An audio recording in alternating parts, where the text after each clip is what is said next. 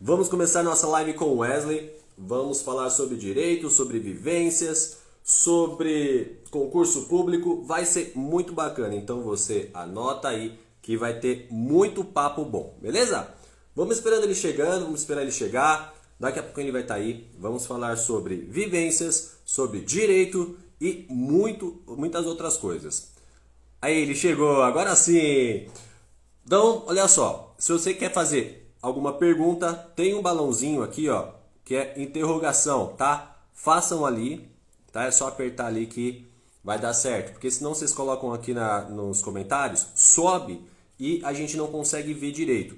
Ah, e por favor, assista essa live clicando aí nesse coraçãozinho do lado aí para chegar melhor nos meus seguidores e nos seguidores do Wesley, beleza? Então, vamos chamar ele. Vamos chamar ele que já está nos esperando lá. Belezinha? Tranquilo? Vamos direito, vivências, concurso público e muito mais, tá OK? Tá chegando, tá chegando. Vamos ver, vamos ver. Opa, opa! Ah, meu Deus do céu, rapaz, assim você me mata. E aí, como é que você tá? Como tá, meu parceiro? Tudo bem, tudo bem, graças a Deus. E você? Tranquilo? Putz, eu Tô tranquilo? O quê? Tá tudo tranquilo? Tudo tranquilo. Eu vacilei, eu tava esperando aparecer alguma coisa pra mim aqui, cara. Não achei que eu tivesse que eu entrar. Isso... Olha só. Eu fiquei aqui, eu fiquei uma meia hora falando de você aqui, só mal, e falei, cadê o tá acompanhando aí, então tá tudo certo. Show de bola, Andressa. Olá, tudo bem? O Lex Barbosa, Pri, tudo bom, Pri? Seja muito bem bem-vinda. tá. Tem bastante gente aí, cara. A Andressa Ó, tá falando assim, lindo, mas ela não conta porque ela é sua irmã. É, o que a Andressa colocar aí, você não precisa nem ler, porque ela não conta. É, a Mônica, a Mayara, a Lídia. Tem um montão de gente oh, é, chegando aí. Bom, Legal, pessoal, é, boa noite a todos. Olha só, Vai ser. deixa eu inter- interromper você rapidinho. Você falou que pra galera mandar pergunta e tal, só que tem um detalhe. Se for consulta, eu cobro. Depois eu mando o boletim, tudo certinho. Cara, E- deixa eu falar uma coisa.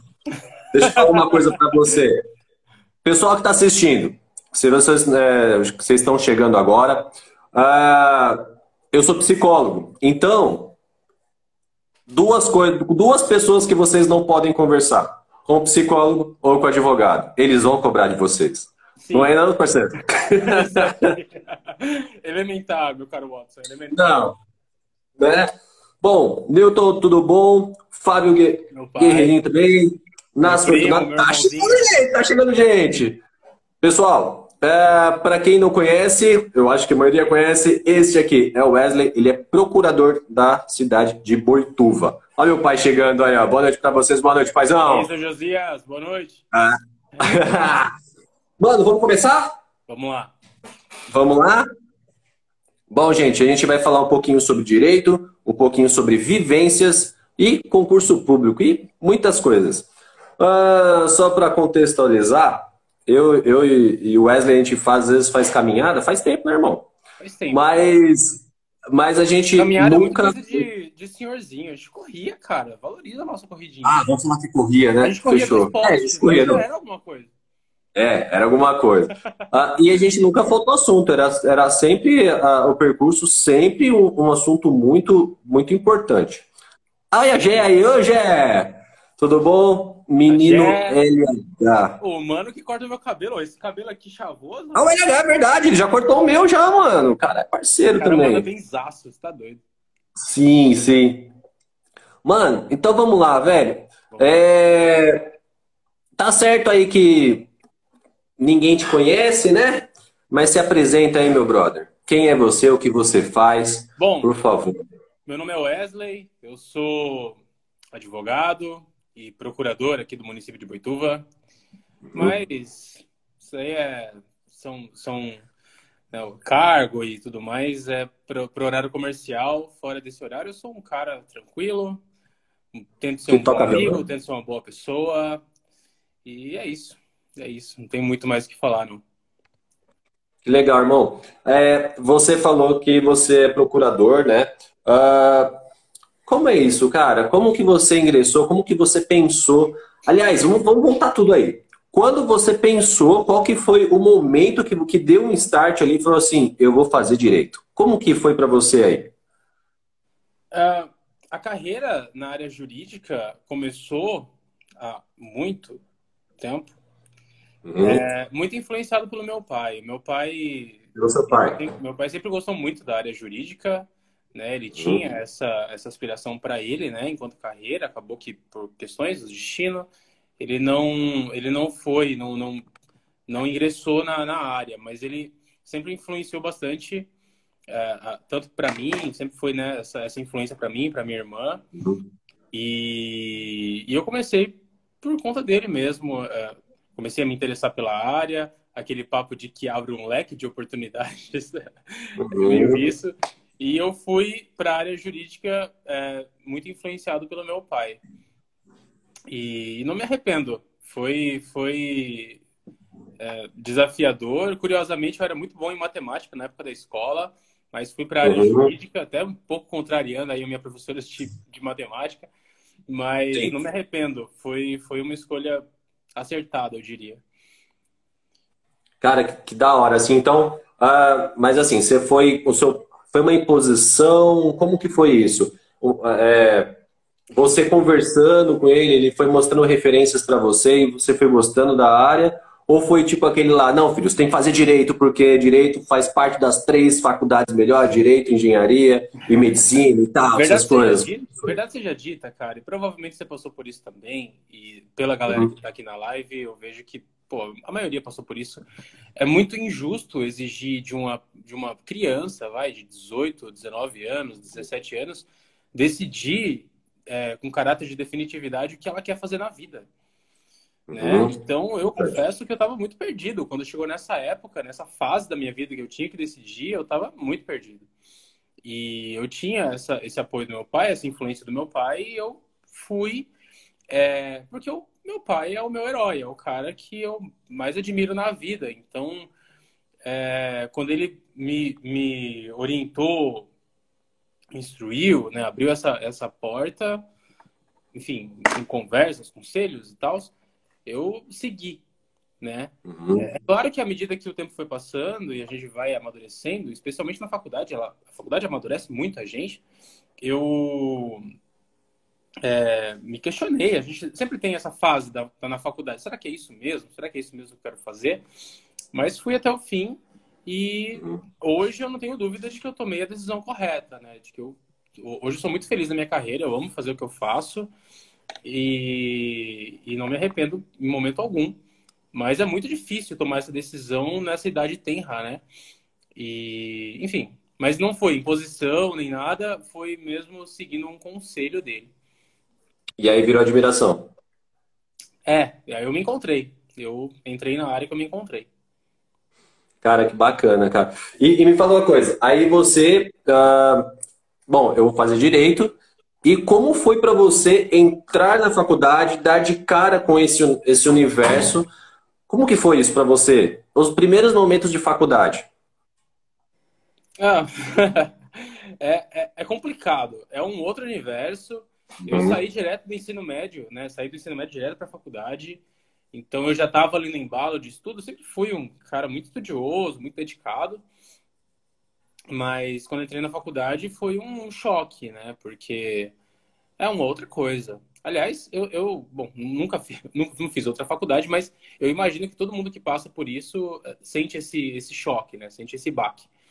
Uhum. Mas, mas é, é, muito rápido, porque quando você começa a, a, a, ter acesso a conteúdo que você gosta, que você se sente bem, que você se sente confortável, é, você rapidamente se adapta.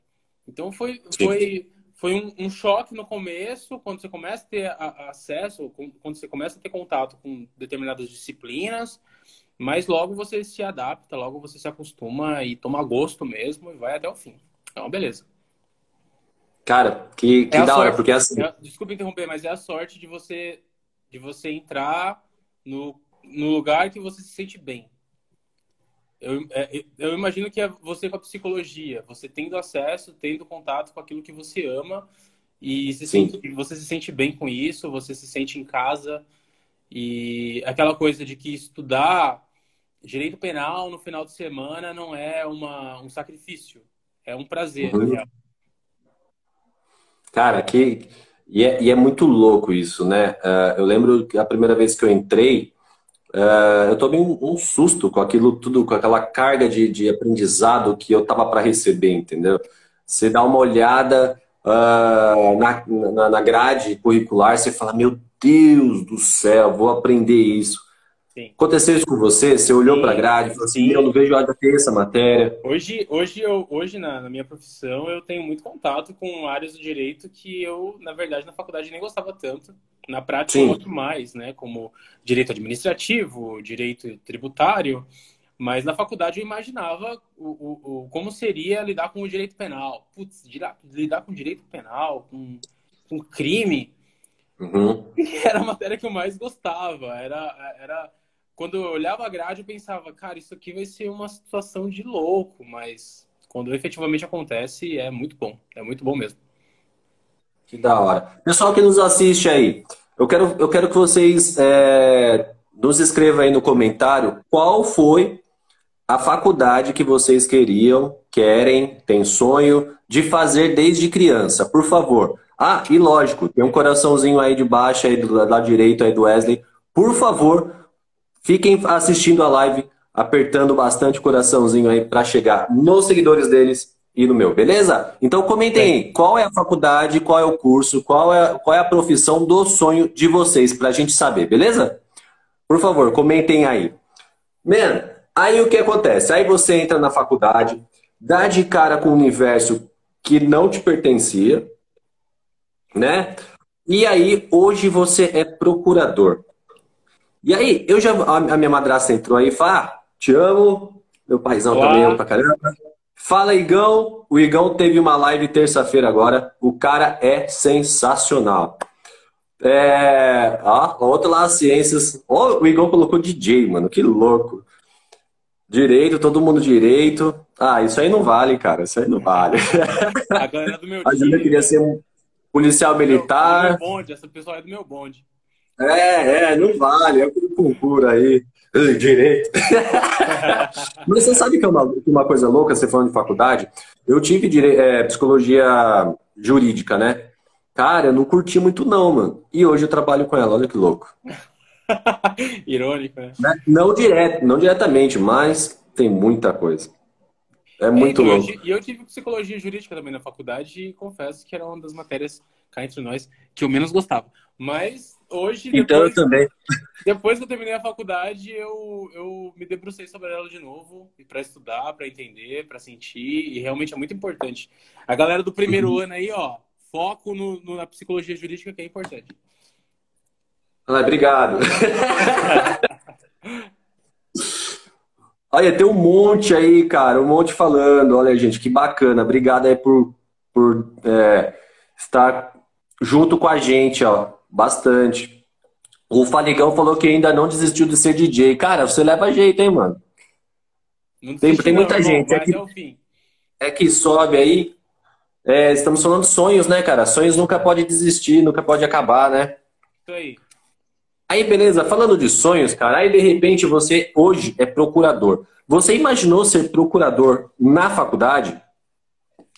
Bom, na, durante a faculdade verdade seja dita, a gente passa por vários sonhos, assim, à medida que você vai uh, amadurecendo dentro da faculdade, à medida que você vai se compreendendo como profissional do direito, né? Você vai uh, uh, você vai pulando de sonho, cara. É, é meio isso uhum. mesmo, porque você vai começando a entender, sabe, como as coisas funcionam. Já tive sonho, no começo tem o sonho de ser ministro do Supremo, você tem o sonho de ser ministro uhum. do STJ, tem o sonho de ser desembargador, sonho de ser delegado, sonho de ser promotor, sonho de ser procurador, sonho de ser juiz. Né? Mas à medida que o tempo vai passando e você vai amadurecendo, não só dentro da faculdade, como enquanto pessoa. O paizão, né? hein? Cortando vai... você, paizão, me sinto realizado. Meu filho direito, minha filha direito. É isso aí. Mas não, não deposite muita expectativa na Andressa, não. e Andressa, Andressa, e aquela briga de irmão. É né? orgulho, Andressa é o orgulho da família. É, ela é brilhante, definitivamente. É quase tão boa quanto o irmão. Um dia ela chega lá. Vamos ver. Sempre é assim, gente. Mas beleza, irmão, aí. Mas é isso, cara. À medida que, à medida que a gente vai. À medida que a gente vai entendendo o que é o direito, compreendendo, tentando né, compreender o universo que é a, a ciência jurídica, é, a gente vai começando a entender que, que é, a, o cargo, ou efetivamente o que se faz, é, é muito diferente e é realmente a, a, questão de você se sentir bem com aquilo que você está fazendo. Né? Uhum. É, então, ser um juiz, ou ser um procurador, um delegado, ou um procurador, ou até advogado mesmo, advogar, tem, tem as suas peculiaridades e você se encontra nisso, sabe? Eu quando eu quando eu prestei o concurso para procuradoria e a gente vai chegar lá daqui a pouco, né, com, de maneira mais detida, mas quando eu prestei o concurso, é, eu tinha uma visão diferente do que eu tenho hoje a respeito da procuradoria, né? Eu queria mesmo advogar. Quando eu saí da faculdade, eu queria advogar. Eu queria ganhar dinheiro, eu queria ficar rico logo, sabe? Era, era meio isso mesmo porque eu entendi que, que cada área tem a, a, a, sua, o seu grau de exigência e eu entendi que eu não me encontrava mais na magistratura ou na procuradoria ou na promotoria, é, não definitivamente não encontrava como delegado, não era o que eu queria, né? Uhum. Mas depois também que eu comecei a exercer a advocacia a Vera, aí eu entendi que também não estava me encontrando ali. Eu amava fazer o que eu fazia enquanto produção, enquanto, enquanto desenvolvimento de teses, de ideias, de trabalho é, processual. Mas a advocacia exige algumas outras questões que eu já não, não me sentia tão afeto. Uhum. E aí eu encontrei a procuradoria. E na procuradoria eu me sinto absolutamente realizado. É, eu me considero uma das pessoas mais felizes, assim, porque é segunda-feira de manhã, eu tô indo pro trabalho com um sorriso estampado no rosto, dando bom dia para todo mundo, porque eu amo fazer o que eu faço. E eu acho que no final das contas é isso que conta, né? Sim, cara, é, é, é que é muito louco isso, sabe? Eu costumo dizer que assim, a gente tem que procurar algo, uma profissão que a gente ame. Que a gente levanta da, da cama e fala, puta, que da hora, cara, eu vou pro meu serviço. Sabe por quê? Porque toda profissão, uh, por mais que você uh, acorde, vai trabalhar com um sorriso no rosto, tem dia que é um pé no saco. Né? Tem dia que você briga com todo mundo, tem dia que você não tá bem, que o nosso time perde, o nosso time é eliminado. Aí o que acontece. Esses são os piores dias, esses são os piores são, dias. São os piores dias. Aí o que acontece. Uh, profissão que a gente ama também dá no saco. Só que se também dá no saco, imagine quando você está numa profissão que você não ama, cara. O saco deve ser duplo. É. Quando o melhor dia de trabalho é um saco. Nossa, deve ser triste. Sim. Sim. Soledade falou: faça aquilo que gosta e não terá que trabalhar um só dia na sua vida. Soledade, é. amanhã, amanhã é nós, hein? Andressa, é. Andressa, é, eu sou corintiano, ele é palmeirense, cara. O único erro do cara é ser palmeirense, é não, lógico. A gente combinou que não ia falar de futebol hoje, cara. Verdade, verdade. Nada disso. Hoje não. Hoje ninguém hoje tá se zoando. aí, aí o que acontece, mano? Uh, nós, nós saímos, né? A gente sai de casa, vai pro trabalho e fala: Nossa, é, eu estou indo trabalhar uh, numa coisa que eu gosto. A procuradoria foi você, você foi gostando com o tempo? É, o, o, a minha relação com a procuradoria, ela foi uma, uma relação assim que que eu não esperava que fosse acontecer de maneira tão tão, tão feliz, assim, tão positiva. É, quando eu me, eu, eu, quando eu dirigi as minhas energias para a procuradoria, né, para concurso, porque assim, eu queria concurso na época da faculdade e aí entra o lance que a gente estava conversando antes sobre o amadurecimento durante a faculdade. Uhum. É, no final da minha faculdade, quando eu concluí o curso, eu senti que a, a advocacia era a minha praia. Era o que eu queria fazer. Era o que eu fiz já em alguns estágios e era o que eu me sentia mais realizado. Era o que eu queria fazer. Eu queria advogar. Mas na, na, na prática, né, quando eu efetivamente estava advogando, eu senti que não era tão por aí. Né? Que a coisa é um pouco diferente quando você efetivamente está lá dando a sua cara e colocando o teu nome. Eu acho que todo curso, é. né? Todo e curso. Aí... Eu também, quando saí da psicologia, eu também falei assim, opa, não é isso tudo aí não. Tem muita coisa que não explicaram. Eu confesso, Felipe, que eu não sei exatamente se isso é, é, é, porque você efetivamente conhece o que é aquela profissão no dia a dia, é, né? Você conhece o que é aquela profissão de verdade, ou se de repente é você mesmo que amadureceu. Talvez seja um pouco dos dois. Mas a, a verdade é que em algum momento você se encontrava, você se sentia realizado daquela maneira e de repente você não se sente mais. E aí uhum. é importante você ter essa sensibilidade de sentir que deu para você. Que não Sim. é aquilo, não é aquilo que te faz feliz. E você precisa se mexer. Porque é, é difícil isso, né? É difícil Sim. você, é difícil você assimilar isso, entender isso, entender que você está de repente numa zona de conforto e você tem que se mexer. Você não pode se acomodar. Uhum. E foi mais ou menos o que aconteceu comigo. Quando eu, eu senti, quando eu, quando eu percebi que não era mais a minha praia, que a advocacia não era a minha praia, eu, eu voltei. A, porque assim, eu sabia que a advocacia não era a minha praia, mas que a ciência jurídica era.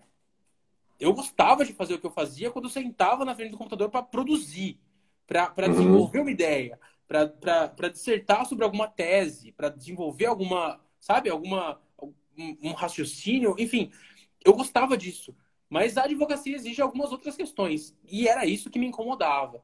Então eu, eu, eu, eu, percebi que eu não, não era sair da área jurídica, era sair da advocacia. Era a advocacia o problema. E aí eu voltei as minhas energias para concurso público. Eu entendi que é, é, talvez se seguisse uma carreira, uma carreira é, pública, eu talvez me sentisse realizado, me sentisse feliz fazendo o que eu faço. E eu dei sorte. Na época, eu, eu decidi que eu queria estudar para concurso, e foi bem na época, assim, porque uh, quando estamos perto de eleições municipais, normalmente tem concursos municipais. E era nessa época, hum. era ali começo de 2016, final de 2015 para o começo de 2016. E 2016 foi ano de eleições municipais. Sim. Então eu comecei a estudar para concursos municipais da área jurídica, então, naturalmente, é concurso de procuradoria municipal. É, e prestei vários concursos, pelo menos aí, pouco mais de meia dúzia de concursos aí eu prestei, viajando aqui na, na no interior de São Paulo. Diversos cargos? Normalmente para procuradoria jurídica ou para assessoria jurídica, né? Tá. Aqui em Boituva foi para procuradoria jurídica, aí teve alguns concursos para assessoria, enfim. Mas normalmente era isso, era nessa área jurídica. Eu só não queria mais é, advogar. Eu queria trabalhar com ciência jurídica, mas eu não queria mais advogar. É, tive alguns bons resultados, né? Mas a, a, a, Procuradoria aqui de Boituva eu passei em terceiro lugar. Daí o Thiago passou em segundo, o Paulo passou em primeiro. Um rapaz chamado Paulo que eu não uhum. conheci. Entraram os dois, o Paulo e o Thiago. Depois o Paulo saiu e eu fui chamado. E aí eu vim para cá. Uhum. Que louco. Aí você vai, uh, você vira procurador, né, do município. Cara, mas a pergunta é, para quem é leigo, o que é ser um procurador? Bom, é, quando o, a pessoa, o particular, ele tem algum problema jurídico, né, ele tem que responder a uma ação judicial, ele precisa entrar com uma ação judicial, ele procura um advogado que é quem vai representá-lo em juízo, né? quem vai entrar com essa ação. Uh, o município, ele também é uma pessoa, ele é uma pessoa jurídica, tal como uma empresa, por exemplo, guardadas as uhum. devidas proporções. Mas o município também figura em juízo. Né? O município também precisa demandar. O município também precisa bater as portas do judiciário, tal como se fosse um cidadão comum. Né? E para uh, ah, ingressar com ações judiciais, para ser representado em juízo, o município precisa de um, de um representante. Assim como o particular precisa de um advogado, o município precisa do seu advogado, que é a procuradoria. A procuradoria defende o município nos seus interesses, tanto no campo judicial como no campo extrajudicial. Né? Então, por exemplo, nós temos situações em que o município precisa receber créditos, né? Uhum. Então, o sujeito é devedor de um IPTU, não pagou o IPTU por qualquer motivo, nós ingressamos com execuções fiscais, inclusive a sua digníssima é a nossa chefe de departamento de execução fiscal. Sim. É, o município precisa receber esse, esse tributo, o município vai demandar em face do município para receber uhum. seu crédito, né? Ou, imagine o contrário, é, o município é, é, precisa de um, de um atendimento na saúde pública e teve esse, esse atendimento negado, ele demanda, ele entra com essa ação judicial contra o município. E o município precisa apresentar sua defesa. Essa defesa, uhum. ela é feita através da procuradoria. Então, nós somos os advogados do município. Nós defendemos os interesses do município. Basicamente isso. É, não, essa seria a situação principal, né? Mas a Procuradoria uhum. também presta assessoria jurídica para os órgãos, né? Para os departamentos Sim. da administração de maneira uh, interna. Então, ah, o departamento de obras, de planejamento, de, enfim. Quando falam assim, ah, eu vou falar com o jurídico da prefeitura, é com vocês. Isso. Basicamente. Temos uma dúvida jurídica a respeito de tal assunto. É, não sabemos como resolver determinado problema de natureza jurídica aqui dentro do departamento. Encaminha uhum. o departamento jurídico e vem para a gente, para a gente desenvolver uma ideia, para a gente apresentar uma solução através de um parecer jurídico. Cara, que, que fantástico, né? É, você, você representar o município deve ser uma, uma é. carga. Sim. Você sim, vai, sim. né? Como que é para você ter essa carga aí de representar o município? Quando, quando eu comecei, eu me sentia é, é, realmente uma carga de responsabilidade muito grande. Uhum. Né? Uhum. Quando eu cheguei, isso me preocupava. Mas eu sempre me preparei muito, né, Felipe? Eu sempre Sim. procurei, uh, sempre procurei uh, me aprofundar, me especializar. Eu uhum. mencionei no começo da live que desde o ensino médio eu era aluno muito aplicado, sempre fui mesmo. Então, nunca tive preguiça de me aprofundar, de estudar, de entender. Nunca tive problema também de humildade de reconhecer que não conheço tudo, não sei tudo.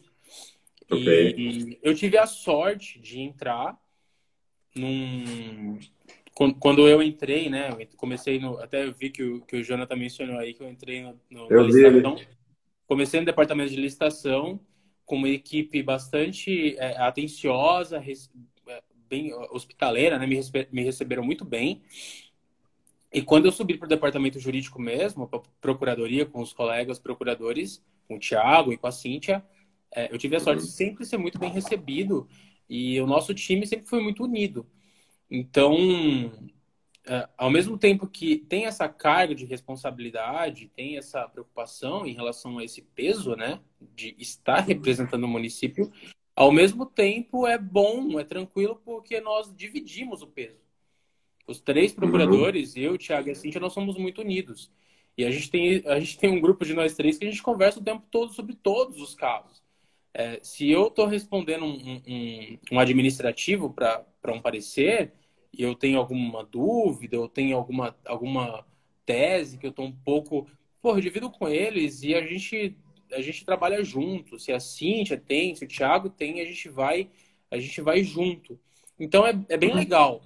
É pesado, o cargo é pesado, mas a gente consegue, a gente consegue levar porque o nosso time é unido. Até em relação à execução fiscal mesmo, né, que a Mayara é a nossa chefe de departamento, é, quando tem alguma dúvida, algum problema com os estagiários, ou ela mesmo vem conversar com a gente, e juntos a gente consegue chegar às melhores soluções. Então, uhum. ao mesmo tempo que é pesado, é bom porque o nosso time é bem unido. Que louco. É, é, você falou de, de, de, se preparar e tal, né? A gente vai voltar um pouquinho né, é, na, Vamos rebobinar um pouquinho aí a fita. Né? Então vamos imaginar que eu acabei de sair da faculdade, então eu sou um bacharel de, de, de Direito.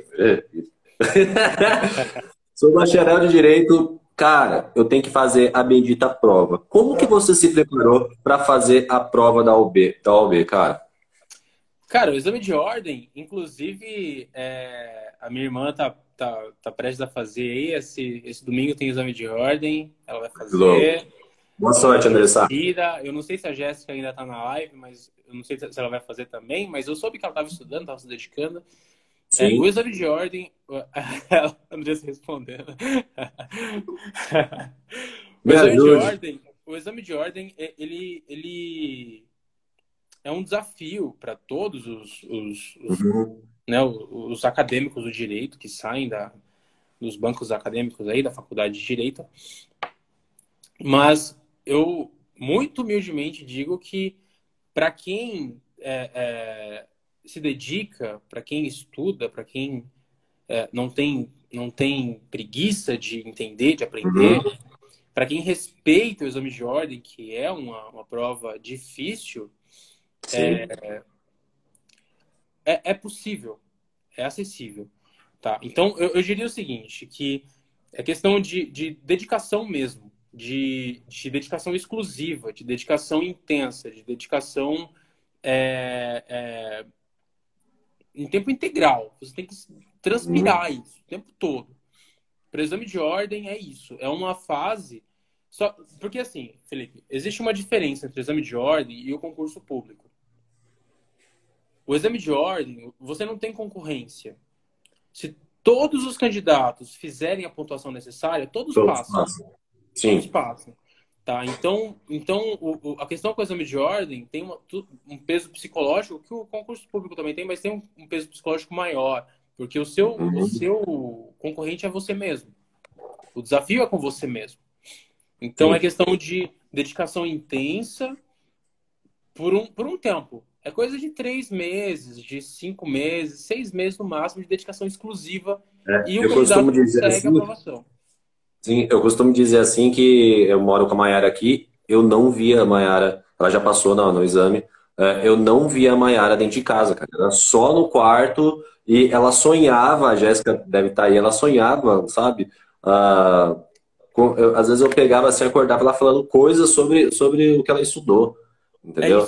É é, Exatamente. É, é, é surreal. É muito comum. Surreal. É muito comum. É muito comum sim, sonhar, sim. acordar pensando nas coisas. Ou, ou uhum. Eu, eu sonhava, eu dormia, eu sonhava com uma pergunta que eu não sabia a resposta. Daí eu acordava com essa pergunta na cabeça e eu ia pesquisar para ver se eu, se eu achava. É muito comum isso. O exame de ordem exige exatamente isso. É um tempo que você se isola do mundo e vai só estudar para o exame de ordem. É isso. Olha quem está aqui atrás. Ah, eu ia pedir pra você mostrar. Cara, ele tá muito grande, mano. Tá muito ele tá grande. Enorme, ele tá enorme. Olha só que sapeca. Que lindo, que lindo. Rapaz, já, já foi embora. Veio só dar um oi, só dar um oi aí. Eu só veio aparecer. O Luke às vezes aparece aí, mano. Cara, aí uma pergunta para você, um pouquinho, talvez polêmica, é, mas eu faço parte de outro uh, de outro segmento, eu espero que todos concordem é, ou entendam. É justo essa prova, irmão? Se o exame de ordem é justo, cara. É, é, é difícil responder é ruim, né? isso. É difícil, né? difícil responder isso. Porque existem várias, várias nuances, né? Existem vários elementos aí. Uhum. Porque porque, porque você sai, porque você tem que avaliar não só a, a universidade, né, que o aluno, que o aluno, onde o aluno estuda, que tem diferença, mas por, por, justamente por conta do, do quadro de professores e tudo mais, mas a, o próprio aluno, não só a questão de dedicação, mas até que ponto esse aluno tem condições de acessar o conhecimento, acessar o, o conteúdo. É complicado. É complicado. Sim. Sim. Eu Sim. diria, ó, eu...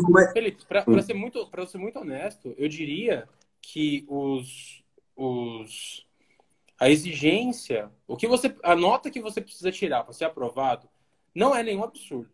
Isso é fato. Ok. Porque, porque uhum. veja, eu, eu mencionei um pouco antes que existe uma diferença do exame de ordem para o concurso público e, que o concurso uhum. público você não tem um concorrente, né? Você, o seu adversário é você mesmo. Uh, no exame de ordem, você precisa tirar nota 5 na primeira fase e nota 6 na segunda. Sim. Ok. E a maioria das faculdades hoje, a nota de corte, né, a nota de aprovação é 7. Então, se você tira essa nota 7, que é uma nota, uma nota mediana, você não é um aluno nota 10, você passa. Então, Perfeito. não é nenhum absurdo. Não é nenhum absurdo. Uhum. É, então, dá. Que dá, dá. Mas eu, eu entendo que tem, tem alunos que, por questões é, econômicas, enfim, não, não têm acesso né, ao conteúdo necessário para conseguir, né, para se aprofundar da maneira uh, justa, da maneira adequada, para ter um bom exame de ordem, para fazer um bom exame de ordem. Daí, eventualmente, tem que contar um pouco a sorte para acertar uma ou outra pontuação ali no, no chute, enfim, é, é um pouco delicado. Perfeita colocação, irmão. E, e, eu vou mais além, cara. Essa prova que vocês fazem, que, ao meu ver, cara, vocês sofrem, mano, e vocês são verdadeiros vencedores de, de, de passar por ela, sabe? É, é, muito louca. Só que eu, Felipe, eu acho que deveria ter para medicina, para todos os cursos de saúde, psicologia. E eu vou além, Felipe. Eu vou além. Não é só. Eu, na minha opinião, não deveria só ser exigido de todos, não só desses cursos que eu de todos. Todas as uhum. universidades, todas as profissões deveriam exigir. E deveriam exigir periodicamente. Sim. Quer dizer, a cada cinco anos, a cada três anos, enfim. Mas deveria ser periódico. Porque o que, o que a gente mais vê, infelizmente, é profissional que termina a faculdade, ali tá voando, tá tinindo, o cara passa no exame de ordem, esquece e nunca mais pega num livro. O cara é porque o objetivo mais, é passar no exame, né? O cara nunca mais se preocupa em, em, entender o que mudou, o que não mudou, o que continua. E o mundo, não só o direito, mas o mundo tá mudando, né? Então hoje a gente fala abertamente sobre coisas que há 10 anos a gente não falava. Hoje existem situações que há 10 anos não existia. E, uhum. Então, como é que está esse profissional que se formou há 10 anos? Que passou no exame de ordem há 10 anos? Isso me preocupa, sabe? Porque às vezes é, é, é dá impressão no, no, mundo contemporâneo, no contemporâneo que nós estamos, dá impressão que é só tirar foto da carteirinha e ok, né? Tem profissionais. Infelizmente, profissionais. É, infelizmente, a gente que mexe com muitas, muitas ações, né, de, das ações que são movidas contra o município, uhum. a gente vê que tem ótimos, tem excelentes profissionais. Excelentes profissionais aqui no município. Mas tem alguns que tem alguma, algumas petições, alguns documentos, algumas situações que a gente vê que é triste, que é, é realmente sim, lamentável. Sim. Alguém tá aqui sim. de novo? Ah, ele já saiu. Ah, ele vai subir a receita agora. Ele quer participar, ele quer participar. Quer, quer, quer ficar mais famoso que eu sei, velho. e aí, o cara. Pensa no gatinho tranquilo, né, mano? Tranquilo, nada. Esses dias eu levantei de manhã, cara, ele tava pendurado lá em cima do, da, da cortina. Aí eu olhei pra Nossa. ele, cara, ele só olhou pra mim, pra mim assim, tipo, tô nem aí, eu vou ficar aqui em cima mesmo, você que lute. Esse gato tá você... terrorista. Eu sei que você tem dois aí, né? Tenho dois. A Berlim tá suave, a Berlim fica deitada, é. dormindo tranquila. Agora esse gato é terrorista, é terrorista. O não tem, para ele não tem limite assim, para ele, ele não tem, ele não tem, não vê fronteiras. Ele entra nos armários, na geladeira, que esses dias ele tava pendurado em cima do lustre. Que eu falei, cara, que Mano, Fazer o quê? É... Mas a gente ama, né? Sim, ah, cara, por favor. para vocês é, que, que estão assistindo a gente, eu falei, é, eu tenho super. Uh, fico super à vontade de conversar com o Wesley, sabe? É, nós trocamos muitas ideias, polêmicas mesmo, de igual para igual. De igual para igual. E, se você me permite, eu queria uma, porque a gente não pode deixar de eu e você conversar e ter algumas, algumas coisas, né? Sabemos que a faculdade ele, é, elite, elite, de elite. elite uhum. É isso, né? Uh, sabemos. Depender de onde que a gente estiver, sabemos. Uma bandeira que a gente levanta sempre é o racismo, né, irmão? E, bom, eu sou branco, privilegiado. Uh, como que você viu essa questão na faculdade? Como que você vê isso na sua profissão hoje, irmão? Bom, eu acho que eu acho que é muito é muito simples, né? até demonstrar isso, eu diria que todo mundo vê, né? Uh, às vezes a gente não se dá conta, mas todo mundo uhum. vê. Então, na minha faculdade, na, na, minha, na minha turma, quando começamos, éramos em 60, 50, e duas pessoas negras. Uhum. Então, a gente, a, gente, a gente percebe, Felipe, hoje, você na qualidade de psicólogo, eu na qualidade de procurador, a gente frequenta ambientes diferenciados, porque a gente, né, a gente é privilegiado também nesse aspecto financeiro.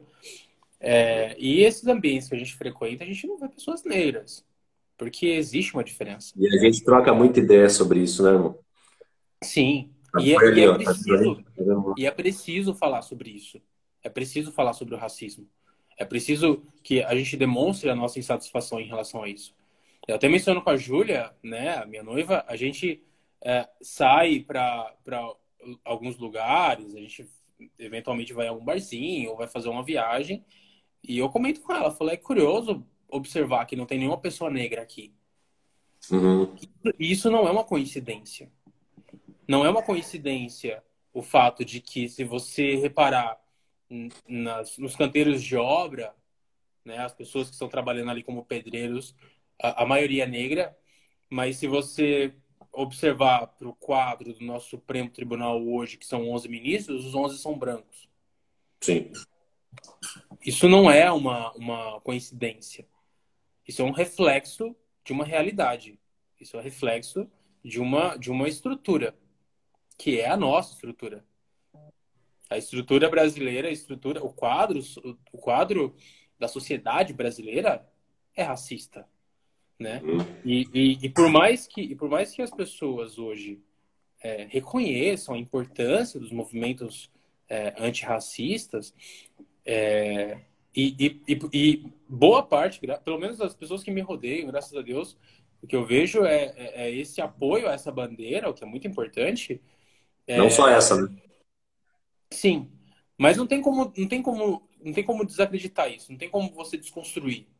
É uma, é uma, é um processo, e é um processo que está muito longe de terminar, muito longe, né? Então você mencionou de, de da faculdade, a gente estava falando de concurso e, e sobre racismo, é imprescindível falar das cotas, porque há, há quem há quem seja contra as cotas, há quem entenda que cota, há quem entenda que cota é racismo.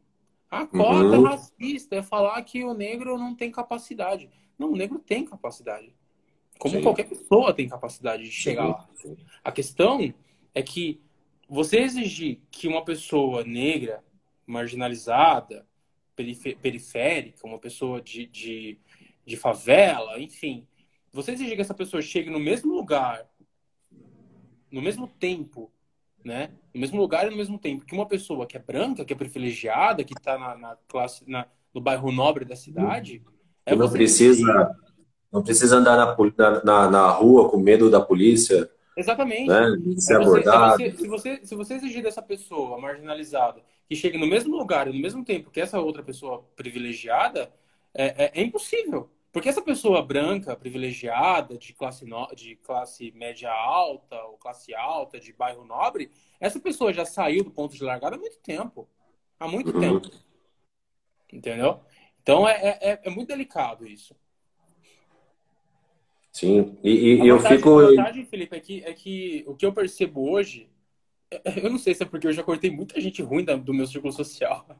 Talvez seja um pouco isso. É, e legal que as eleições de 2018 me ajudaram muito nisso, mas muito. De separar, sabe, uma galera, assim, de tirar uma galera. Mas a gente falou de não falar sobre isso também. Beleza, a gente não fala sobre isso. mas é um pouco isso, cara. Porque mas, é, é. o que a gente vê de contexto é que essa galera acha que é mimimi. E hoje, do meu círculo social, é, eu me sinto até grato e feliz de dizer isso, que do meu círculo social ninguém classifica como mimimi. A galera entende, a galera sabe. É uma luta legítima. E é muito importante Sim. a gente falar sobre isso. Sobre qualquer situação relacionada ao racismo, é importante a gente falar. Eu fico, eu fico impressionado quando falam, ah, mas até quando que os negros vão, vão ficar recebendo esse olhar especial. Cara, tem que olhar sempre. Sim, né? Sem dúvida. Desde anos atrás, né, não foram olhados expressões que nós usamos hoje, que poucas pessoas sabem, é, é termos racistas, e, e, e a gente tem que prestar atenção. Sim. Né? A gente tem que prestar atenção, porque do mesmo jeito que lá atrás faziam, hoje a gente faz, só que um pouco diferente. Né? Mas, é, sei lá, joga uma, um lençol por cima e, e tá tudo certo, entendeu? É. E não na, na, é, quando eu, eu, eu, estudei bastante sobre essa questão das cotas e do racismo, como a gente estava mencionando antes, é, a ideia do, das cotas não é dizer que o negro não é capaz de chegar lá. Porque ele é capaz. Não tenho dúvida de que ele é capaz. Como qualquer pessoa. O, o, o, negro, a pessoa negra não é melhor do que ninguém. Mas também não é pior do que ninguém. Esse é o detalhe. Né? Mas a ideia das cotas é você promover uma justiça, não de que. De, promover uma, uma, uma equiparação das desigualdades enquanto pessoas, enquanto seres pensantes. É de você diminuir uma desigualdade que existe no aspecto social. É uma uhum. ideia de reconhecimento de identidade. Felipe, eu penso em um menino que é negro e que faz, tá no ensino médio e faz uma faculdade e faz um estágio, tá no ensino médio e faz um estágio no fórum. E aí uhum. toca o telefone e é o juiz pedindo, pode trazer o processo número X para mim?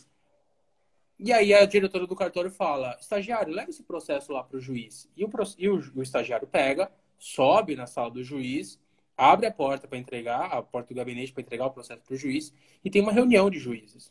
Tem uma reunião de juízes, tem vários juízes, uma dúzia de juízes ali conversando sobre uma situação específica, emblemática, que exige a reunião deles.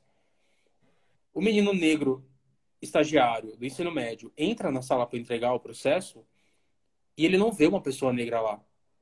Ele sabe da importância daquele cargo. Ele sabe que são juízes, que é um cargo importante. E ele não vê uma pessoa negra lá. Uhum. Aí eu te pergunto, será que esse menino vai sentir que aquele ambiente é um ambiente para ele? Ele vai se sentir reconhecido ali? Ele vai sentir que é um espaço dele?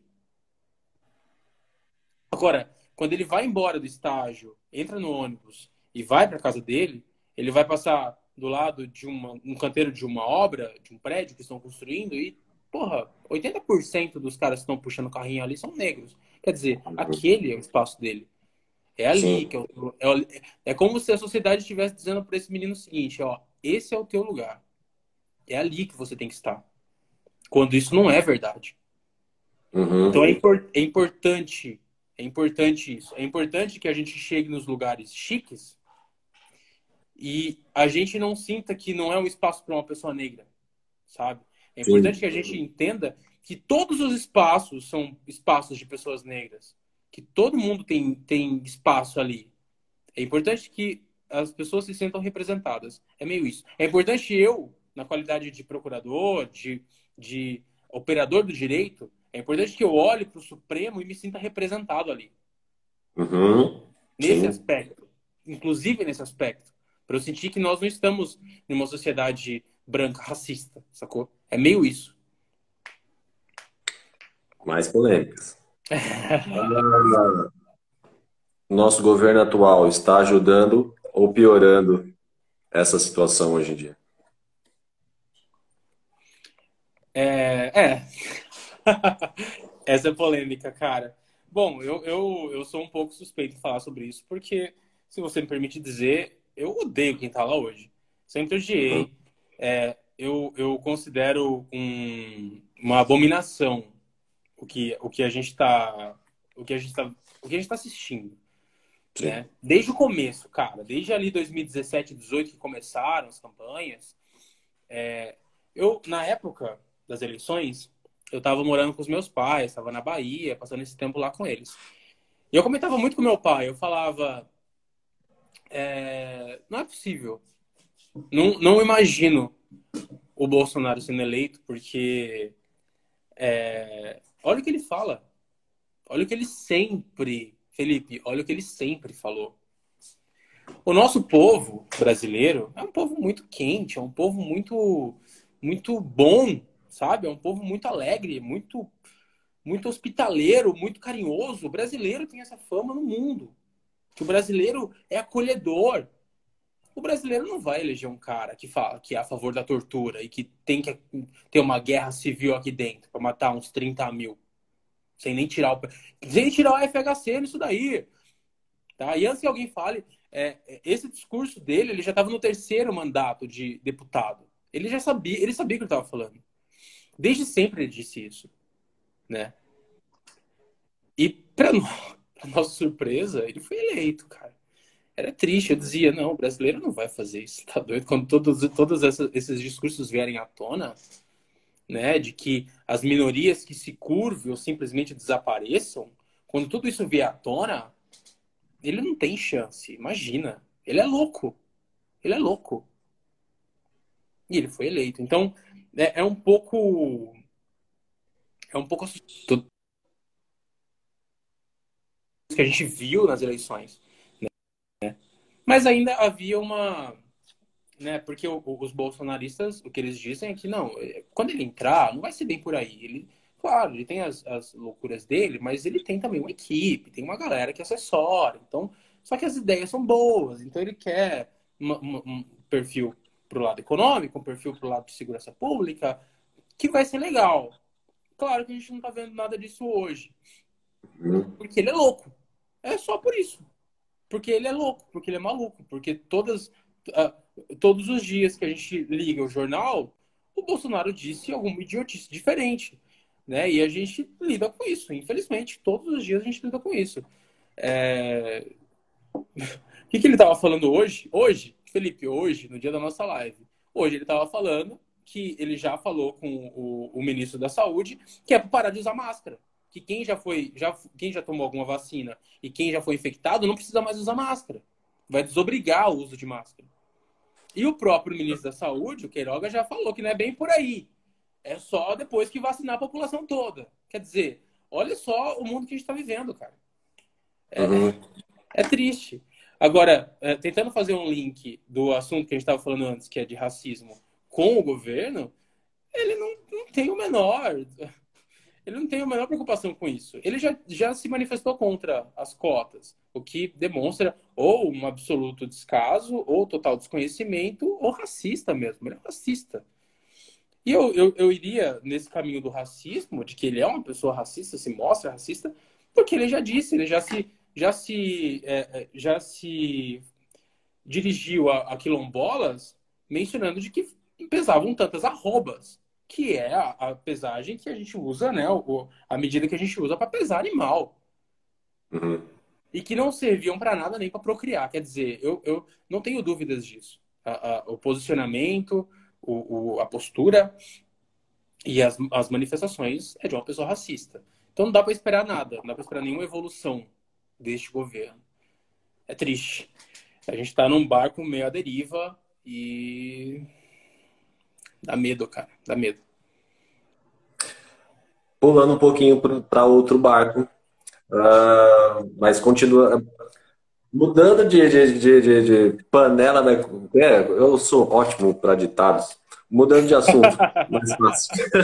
mas continuando a panela. Aquela vez, cara? O que, que você falou aquela vez? Não lembro, cara. Com uma semana do Luizado. Putz, eu não vou lembrar, cara. Ah, não pode falar, é palavrão. Ah, que eu botei a culpa no meu pai. Era só substituir o palavrão. Ah, é. Ai, cara, que. Ai, que bunda todo mundo tem, só ah, é... uma coisa assim, sabe? Gente, eu sou o cara que vai falar ditado, eu sou o cara que fala sempre. Ó, meu pai, acho bom mesmo. Ele eu falou sempre... uma coisa tipo, Bum, bumbum é que nem carro, todo mundo tem. Eu... É! Ai, cara, era contrário. Eu falei assim, ah, acho que foi meu pai que falou. E não, depois eu falei, não, não foi meu pai, eu que errei. Puta, e ele falou sério. Não, porque bumbum é que nem carro, todo mundo tem. Lacrei, lacrei, lacrei. Aí eu, que? O que você tá falando? Cara, ficou uma semana. Sim, mano. Putz, é só eu mesmo.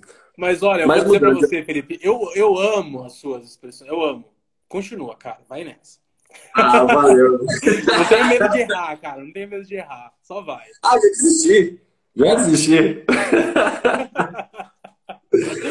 mas mudou de assunto. Ah, mas continuando na mesma panela e, e sobre racismo, como que é para você, ah, há uns anos atrás, ter um presidente chamado Barack Obama e hoje ter uma vice Malai, como que é o nome dela? Esqueci agora. Você lembra? Se alguém lembra aí, por favor. Eu sei, eu No- sei, eu- não, não me veio agora, mas eu sei quem. Acho que é Malala. Não vou lembrar agora, mas Não, Malala Ah. é, a, é a ativista lá, né? ativista. Não, mas é parecido o nome dela. Alguém lembra aí? Pro- Procurem É no Google mesmo. rapidão e voltem aí, Dá, Andressa, dá um Google aí e joga aqui pra nós. Por favor. Isso, Ah, Kamala, Kamala, é, quase, hein? Obrigado, obrigado. Kamala Harris. Mano, mano, LH, valeu, mano. É, fiquei perto aí, hein? Olha o corte chavoso, olha o corte chavoso. Ô, ô, LH, devia raspar careca, hein, velho? Cara, ele tá cuidando dos meus cachos, você não tem ideia, mano. Eu fui cortar o cabelo dele, ele fez um tratamento completo no meu cabelo. Lavou, Só por causa da live enrolou, enrolou. Aí postou fotinho, puta, ficou chique, velho. Ele só não postou, ele só não postou no feed, ele postou no story, porque ele acha que eu não sou bonito o suficiente pra ir pro feed. Mas um dia eu Ah, chego lá. vai, vai queimar tudo. Eu, fiquei pensando muito bem de, de chamar você aqui. Irmão, como é pra você, é, negro, levanta sua bandeira bravamente, ter um, ter um presidente, uma, o, o, o, né, o presidente do, do, do- do país de primeiro mundo, um- do primeiro mundo mesmo, Uhum. ah, como é pra você lá e ter hoje uma vice? É incrível, cara. É incrível, porque é o lance da representatividade que a gente estava mencionando agora, né? É, Aham. Toda vez que uma pessoa negra chega lá, e é incrível isso, é, é, é importante a gente fazer essa, esse destaque. Ah, então, quando nós temos um, um rei na, na Fórmula 1 que é negro, e que é um cara. Ah, eu queria falar palavrão, mas é demais, cara. Que toda vez ele, ele vai, ele, ele, ele levanta a bandeira, ele veste a camisa, ele se preocupa Sim. com isso. É importante. Quando a gente tem um rei do futebol que é negro, quando a gente tem é, o rei do, do, do, do, do golfe que é negro, quando a gente tem o rei do rock, né? É, é incrível. Que Jimi Hendrix todo mundo sabe que é o rei do rock. Então, é incrível, é incrível.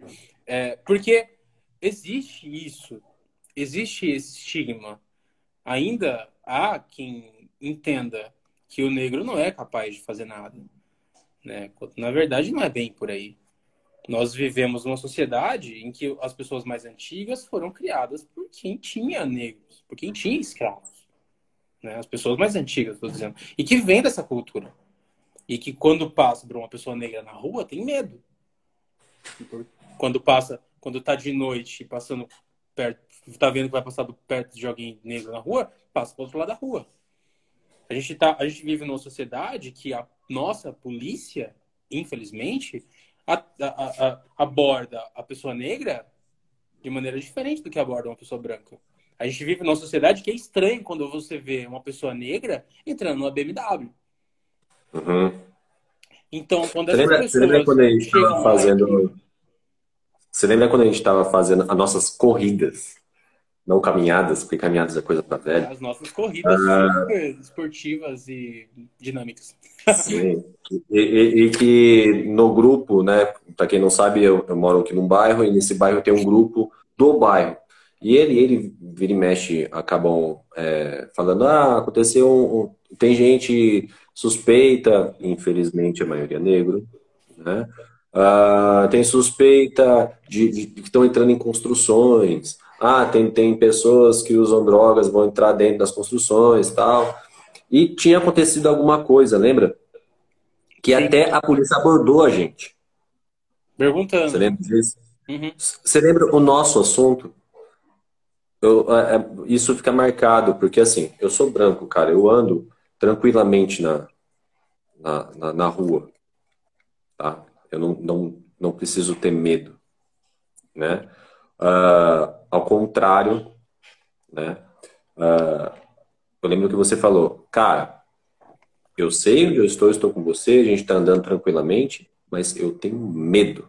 Dá, dá, parece que vai parar a gente, vai fazer alguma coisa.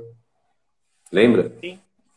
isso, isso é, é, um contraste, né? Quando é um contraste. Sozinho, né? Quando eu vou correr sozinho, né? Tô, tô indo esses dias sozinho. É, eu sempre tô com uma regia no bolso. A ideia de uhum. que as pessoas correm sem documento, para mim é até absurdo. Eu sempre tô com documento, sempre que eu, eu sempre tô me prepara, preparado para me identificar. E eu tenho medo, cara. Tenho medo mesmo. Sim. É triste. Sim. É triste isso. E a gente vê Nossa, o, o, aquela história, aquela história, aquela história do, da família que estava indo no Rio de Janeiro. Aquela família que estava indo para um batizado. E o rapaz optou por fazer aquele caminho que ele fez, porque ele sabia que tinha um comando do exército no caminho. Ele, uhum. se, sentiu mais, ele se sentiu mais seguro ir por ali. E o exército deu 30 tiros no carro dele, velho. É, é inexplicável. É... Sei lá, não tem, não tem. E esse, tipo, e esse tipo de coisa, e não é sendo. Não é excesso de, de militante, mas esse tipo de coisa não acontece com as pessoas brancas. Porque existe. Gente, o racismo existe. É fato. É fato. O tratamento das pessoas negras vai ser diferente do que é das pessoas brancas. É isso. Você sabe uma coisa, cara? É, é, nós brancos acabamos, às vezes, vivendo numa bolha. Tá? É o que eu me senti quando eu descobri isso. Que eu tava, onde eu estava vendo? Qual era a bolha que eu. Porque, assim, para quem não sabe, eu era da Baixada Santista, sou de Itanhaém. Uh, então, eu fui entender, eu fui prestar atenção, aprender depois que eu vim para o interior, depois que eu entrei na faculdade, depois que eu tive a oportunidade de, de, de ter professores negros, é, isso me deixa feliz. É, alguns professores negros e da USP, porque os caras foram lá e batalharam. E Só que é um detalhe, a gente, mencionou, a gente mencionou sobre o, quantos ministros do Supremo são negros. A gente, é, é sempre a reflexão que eu coloco para as pessoas com quem eu converso. Pense, você que fez faculdade, você que estudou, Quantos professores negros você teve na faculdade? Ah, cara, eu tive mais de, de 15, eu acho, cara. Dois. Na faculdade? Dois negros. Na faculdade. Ah, uhum. Não, não. Inteiro, geral. Dois Sim. professores negros. Dois. É, é, é, a diferença. É a diferença. É sim, isso. Sim, sim. Mas, enfim, desculpa Aí, te interromper. Não, não, tranquilo. Mas é importante isso. É importante você frisar isso. Ah, eu lembro muito bem, assim, que eu, quando eu tomei é, ciência disso tudo, cara, eu fiquei tão impressionado, tão impressionado, eu falei, gente, uh, e olha que, eu, que depois eu fui voltar na memória, quando você mora na praia, uh, você fica moreno do sol, né? Você fica bronzeado, né? Uhum. E, e eu ali, um, um dia eu recebi um, é, eu já contei isso para você, né? Que uma, uma moça bem loira, bem branca, falou para uma amiga que não queria estar perto de mim porque eu era negro. Né? Uh, cara, ali eu tive um gostinho do que. Do, do cara, mas sabe, não, não é nem, nem. Existe menos de 0, não sei quantos por cento, menos de 1% do que vocês passam todos os dias. É muito triste. E depois, isso, é muito triste, cara. E depois que você. Uh, entra num lugar onde que você tem todo um aprendizado que, que faz sua, seu universo mudar, seu olhar mudar para o mundo. E é, você a sua frase, isso é triste. É, a, a Soledad é muita ignorância. Vez, Soledad, cara, muita uma, ignorância, uma... não, não, não só do povo minha também. É, sabe, até hoje eu, eu me preocupo muito de como eu vou falar, de como eu vou me portar, porque é uma bandeira que tem que ser levada. Uh, eu acredito assim que não é só por negros, é por brancos também. Sim, claro. É por todos. E uh, ganha a proporção que ganha, ganha o alcance que ganha quando uhum. pessoas que são brancas e que são privilegiadas só pelo fato de serem brancas Sim. entendem isso. Quando elas saem dessa bolha que você mencionou, entendem e abraçam. Uhum. Porque uh, uma vez, conversando com um camarada que era branco, que era privilegiado nesse aspecto, ele falava, mas porque ele não entendia, não é questão, não é, é que tá, isso, é, isso é importante. Não é maldade. Muitas pessoas que, que falam, que, enfim, é porque realmente não entendem. Mas qual é o detalhe? Que se você não sabe o que é sentir medo de uma abordagem policial, você não sabe o que é ter medo de uma abordagem policial. Veja, isso por si só já é um privilégio. Sim. Já é um privilégio. Uma vez, Felipe, eu vi uma postagem numa rede social, eu sigo muitas páginas relacionadas a esses movimentos antirracistas, e era uma postagem muito simples falando: o que você faria se por um dia não existisse o racismo? E as respostas são. É, um, é, é triste, é de chorar, cara. As pessoas falando, cara, se não tivesse racismo por um dia, ah, eu correria atrás de um ônibus o dia inteiro, sem ser confundido com bandido. Outra, a outra falava, ah, eu entraria numa loja tranquilo com a bolsa, sem ter que me preocupar que, veja, eu não estou furtando nada. Sem ter que ficar preocupado com o segurança da loja do teu lado. E isso uhum. acontece. E o simples fato de você poder correr atrás de um ônibus ou poder entrar numa loja sem se preocupar pra, em mostrar o que tem dentro dessa, dessa bolsa para o segurança, já é um privilégio. Já é um privilégio. Isso já é um privilégio. Entrar um pouquinho na minha área, uh, os psicólogos eles fizeram um teste sobre isso. Queriam saber se isso já era nascia, né? O racismo era, era, era você nascia com ele, né? É um teste já que você já sabe a resposta, né? Mas eles queriam colocar a ciência nisso. Então colocaram um montão de crianças, uh, onde que foi aumentando a idade delas. E bonecas, né? Bonecas negras e bonecas brancas. E você, é, eles foram percebendo que quanto a, a criança bem pequenininha brincava tranquilamente com todas. A partir do momento que eles foram pegando idades diferentes, uh, qual é a boneca mais bonita? A branca. Né? Qual é a boneca que te dá medo? A negra. Né? Uh, é tão, tão complicado, aí a gente já fala, né, questão de racismo estrutural e tudo. A, a, a mídia, né, antigamente, a própria Disney, né, a, não, não sei se a Barbie faz parte da Disney, mas a Barbie era todo, tudo que era publicado, tudo que era feito, era relacionado aos brancos. Sim. Né? É, eu acho, e, que, eu, acho que entra, eu acho que entra um pouco nisso também que a gente estava falando. Se a, a criança vai num, no médico, a médica é uhum. branca. Se a criança Sim. liga a televisão e fala sobre crime, sobre não sei o quê, são pessoas negras. Ah, tá falando uhum. de presídio, 80% da população carcerária é negra. Quer dizer, Sim. a criança, mesmo criança, a criança associa que o bom, que a pessoa boa, que a pessoa do bem, que a pessoa, o tal cidadão de bem é a pessoa branca. E o negro é o ruim, é o bandido, é o criminoso, é quem não presta. É, é, é bem isso mesmo. Se, se você vê uh, as pessoas que estão sempre nas passarelas, de hoje em dia, é isso que eu estou dizendo, hoje em dia está mais desconstruído. Mas há alguns Sim. anos, né, todas as figuras de destaque, que são os exemplos, eram brancos. E é isso. É, quem estava nas passarelas, quem estavam modelando, eram pessoas brancas. As princesas Disney todas são brancas. Sim. Né? É, é, é, é complicado.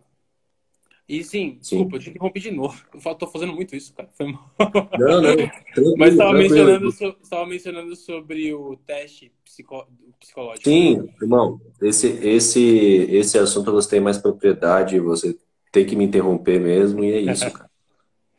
Tá? É isso mesmo. Não, é, é só para concluir o que. Mas você, na verdade, concluiu o que eu ia falar.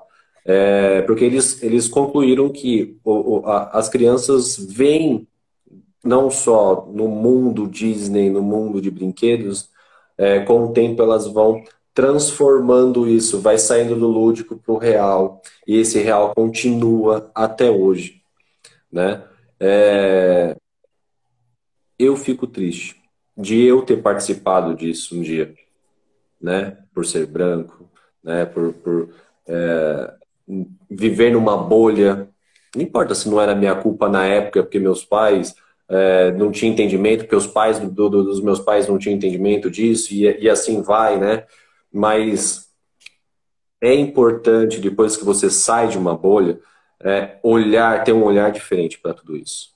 Sim. Entendeu? E, e, e, a, e, o teste na psicologia foi justamente isso. Eles colocaram, são gerações e gerações, né? Que foram passando, foram passando e foram transformando isso em normal. É. Ó quem tá atrás de você aí. É. Que, que foi transformando isso em normal. Entendeu que o debate é importante. Falou, deixa eu dar minha, o ar da graça. É. Né, filho? A carinha dele. Né? O, o mais, é, a gente pode até linkar com outros, com outros assuntos. É, por exemplo, a voz falando que é normal ser machista, que é normal ser isso ou aquilo, porque quando na época dela acontecia isso e tal. É justamente, foi passando de pai para filho, de filho para pai, que acaba é, naturalizando algumas coisas e chega hoje. Ah, não, para, é mimimi. Ah, esse negro aí, ele, ele, ele se vitimiza. Ah, nossa, ai, como, como se dói, gente, pelo amor de Deus. Não é isso. Não, não. E é,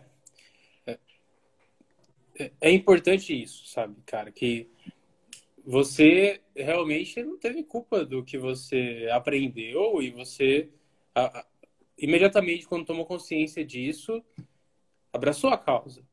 Isso é importante, Sim. porque é uma causa que é importante não só para a comunidade negra.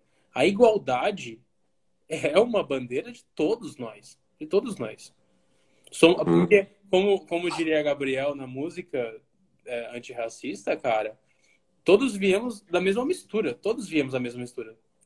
Temos brancos, amarelos, negros, mas todos viemos da mesma mistura. Somos todos brasileiros, somos todos irmãos. O ideal não era, não era nem existir essa conversa, né? Sim, já era pra. Alguém daqui. Ah, fala um pouco aí, irmão. Aí, viu? Esse é o é, é, é, o Chicão. Isso a gente sempre fala, né? Quando a gente tá, tá quando a gente está junto. O ideal não era ter essa conversa. Sim, pois é. Né? Mas, é... Já que, mas já que o racismo existe, é importante termos essa conversa. É importante. É importante. É importante demais. Eu tô vendo minhas tias comentando aqui. Ai, que saudade de todas vocês. Tia Sol, tia Lídia, tia Laide. Não sei se o Fernando tá aí. Mandar um beijo para todos. Minha mãe, meu pai, eu vi que estão aí. Andressa. Andressa são, tá me corrigindo. Andressa, é, isso, racismo é burrice, exatamente. É a música do Gabriel. Opa, ele deu uma saidinha. Voltou, voltou, ah, voltou. Voltei. Voltou. Andressa me mandou uma correção aqui de que tem a princesa Diana, que é uma princesa negra. Então, de um Só que eu acho que é agora, né? Então, não, acho que é uma, uma princesa antiga, né? Mas eu acho que de um universo de 443 princesas, uma é negra. Legal, bom, tá bem representado. Você sabe, você sabe, a gente falando um pouquinho de desenho, você falou de Diana, me lembrou da, da Mulher Maravilha, né? A, a, a, Mulher Maravilha hoje na DC não é mais a Diana que a gente conhece nos cinemas. Ah, é? Sabia disso? É a Yara. Ah, é? Mudou? Mudou. É uma brasileira negra. Legal. Aí sim. Ferrada também, viu? E ela é lá da Amazônia, lá muito. Pesquisem aí hoje. Hoje a Mulher Maravilha, a Diana, não é mais ela, é, é a Yara. Se eu não me engano, é Moça Maravilha. Era. Você tá falando da atriz mesmo? Porque antes era. Não, não, não. Nos quadrinhos, nos quadrinhos. A Gal, ah. a Gal Gadot, né? Ela ainda pertence. Mas nos quadrinhos hoje, a oficial Mulher Maravilha, eles fizeram um teste nos Estados Unidos para ver se ia pegar. Tá. Né? Mulher negra, brasileira, né? Amazonense. Não tem como dar ruim. É, não tem como dar ruim. Né? E deu muito bom, e deu muito bom, e hoje ela é oficial, cara. E eu fiquei super feliz, não por ela ser não só por ela ser brasileira, e sim porque uh, colocaram ela como negra e é sim. muito top. Andressa mencionando que a futura pequena sereia também será negra. Fiquei muito. Teve muita polêmica com isso, né? Mas achei muito da hora. O Superman também. Superman. Vão colocar, eu acho que é aquele ator que você é apaixonado lá. Não, não brinca assim com o meu coração. Ele, ele tá, ele, tá, ele tá concorrendo. Vai ser Michael louco. B. Jordan, sério? louco. Michael B. Jordan é É, incrível. Michael B. Jordan. Aquele cara é um deus. É. Vai ser, vai ser, por exemplo, vai ser um, um- um Superman de outra, outra, outra terra. Vai ser louco. É, ele foi injustiçado no Pantera Negra, mas tem Uhum. tudo pra ser o Superman aí. Vai ser o melhor Superman da, da história. Fechou. Vamos pular de assunto? Bora. Vamos, vamos ficar mais relaxado, Tranquilo. tranquilo. Assunto lá, lá Vamos falar. É, mais leve. Ah, cara, eu quero fazer um concurso. Sei que você é especialista aí. O que que você pode nos falar? Como que foi pra você? Cara, eu quando eu quando eu ah, decidi, né, que a advocacia não era minha praia e fui pro lado do concurso. Esse concurso aqui de Boituva, assim como os outros que eu prestei, né, que eu mencionei no começo, é, nenhum deles eu fui chamado imediatamente. Aqui o concurso de Boituva, eu prestei o concurso em 2018, em 2016 e fui chamado em 2018. E aí, nesse meio tempo, é, eu fui passar um, um período com os meus pais, né? Fiquei coisa de um ano e dois meses, um ano e três meses com eles. É, e nesse período estudei muito para concurso.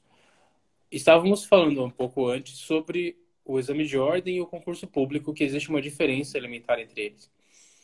Ah, no concurso público, diferente do exame de ordem, você tem mesmo concorrentes, tem mesmo outras pessoas interessadas na vaga que você quer né? Então, você precisa não só fazer uma nota mínima de corte, como você tem que tirar mais nota do que a maioria deles.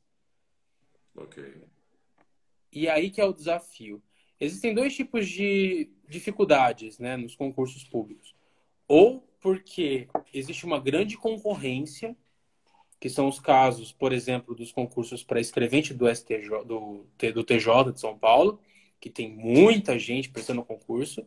É, ou você tem a dificuldade mesmo técnica da prova, de conteúdo, de é, profundidade das questões, né, que são os concursos para magistratura, para Ministério Público, procuradorias, enfim. É, é muita dedicação, cara. É o lance de você entender que o seu, o seu futuro depende disso e, e ir para cima. Mas não é ir para cima de qualquer maneira Uhum. tem que sentar, você tem que estabelecer uma meta, você tem que saber para onde você quer ir e você tem que calcular a rota. Você tem que ver por onde você quer passar. É quase como uma viagem mesmo. Se você quiser ir para Belo Horizonte, você tem que pegar Fernão Dias.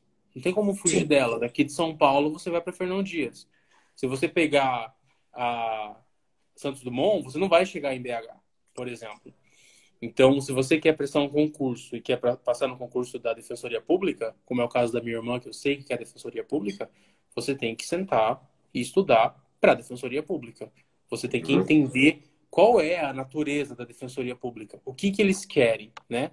Para onde que você precisa direcionar as suas energias. E aí você vai.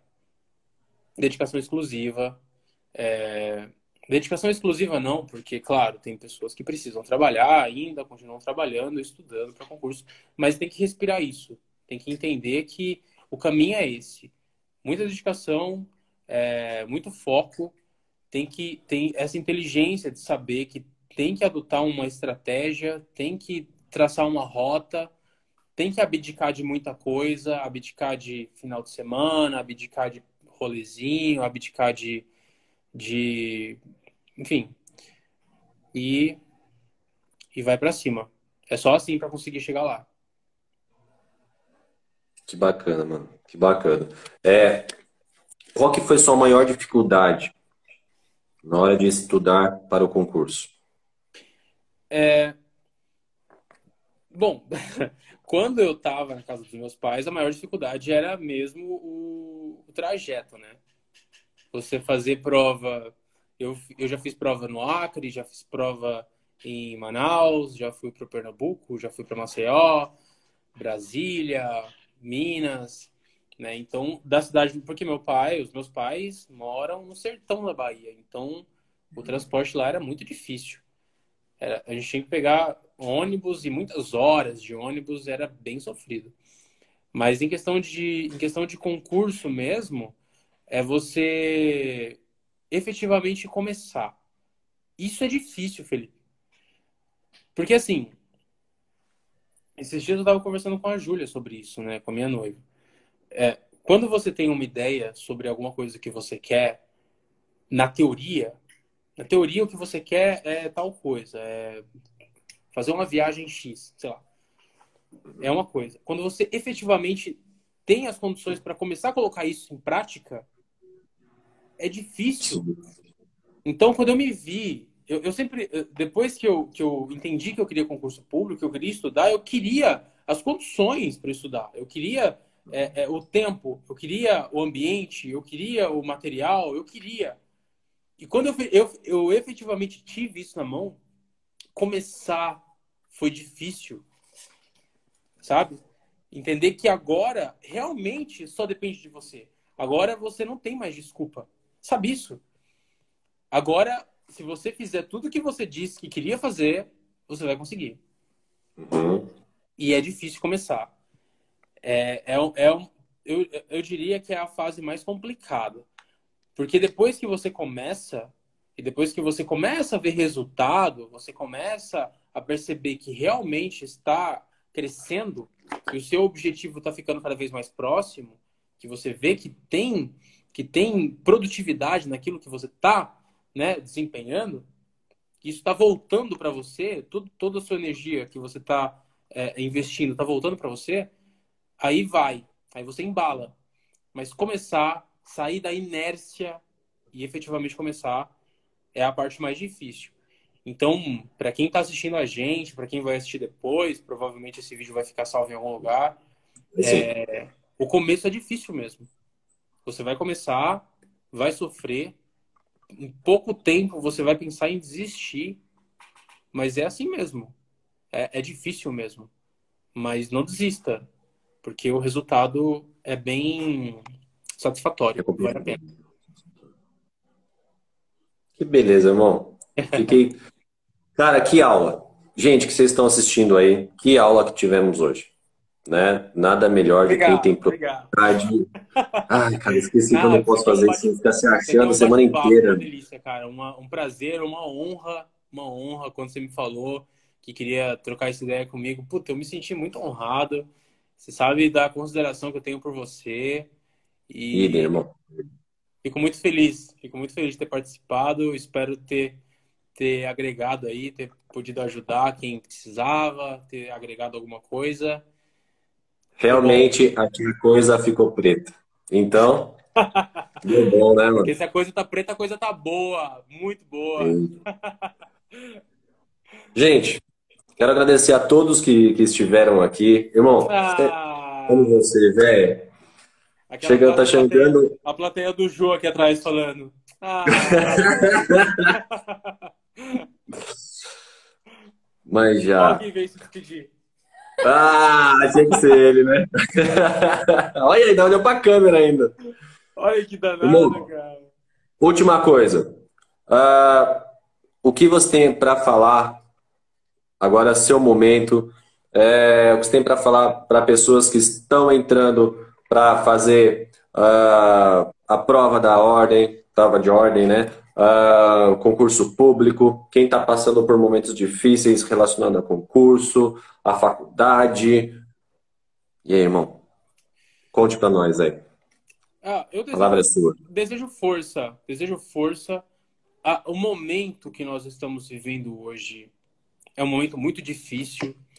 Esses dias eu até comentei numa postagem sua de que uh, exigir o mesmo, a mesma produtividade, exigir o mesmo desempenho da gente mesmo nos tempos que a gente está vivendo, também é uma espécie de negacionismo. Sim. A gente está vivendo tempos difíceis, Felipe.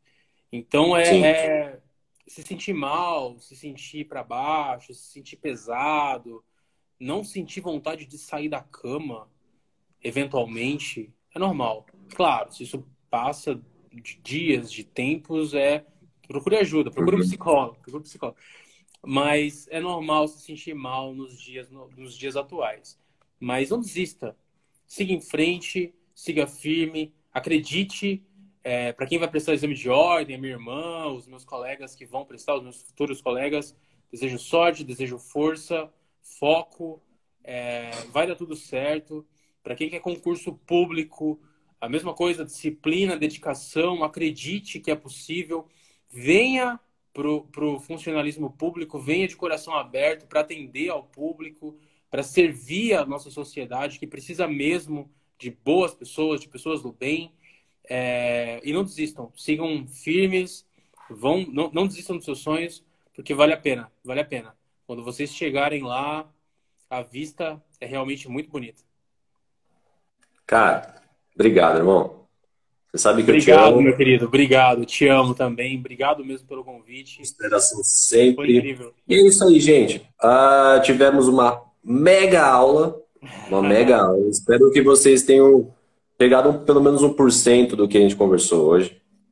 É, é muito, mas muito importante falar sobre isso. Falar sobre tudo o que foi falado hoje. Né? Muito importante. Só que agora eu tenho um pedido aí para quem nos assiste. Uh, vamos, vocês conseguem tirar print e jogar na, na, na, rede social de vocês e marcar a gente? Vamos tentar? Vamos, brother, vamos? Vai então lá, vamos lá, por favor, tentem o print aí, vai lá. Acho que foi. foi Acho foi, que foi. Valeu, valeu, valeu. Gente, cara, você é incrível, irmão. Tá devendo visita, eu tô devendo visita para você. Tá, tá no tempo difícil.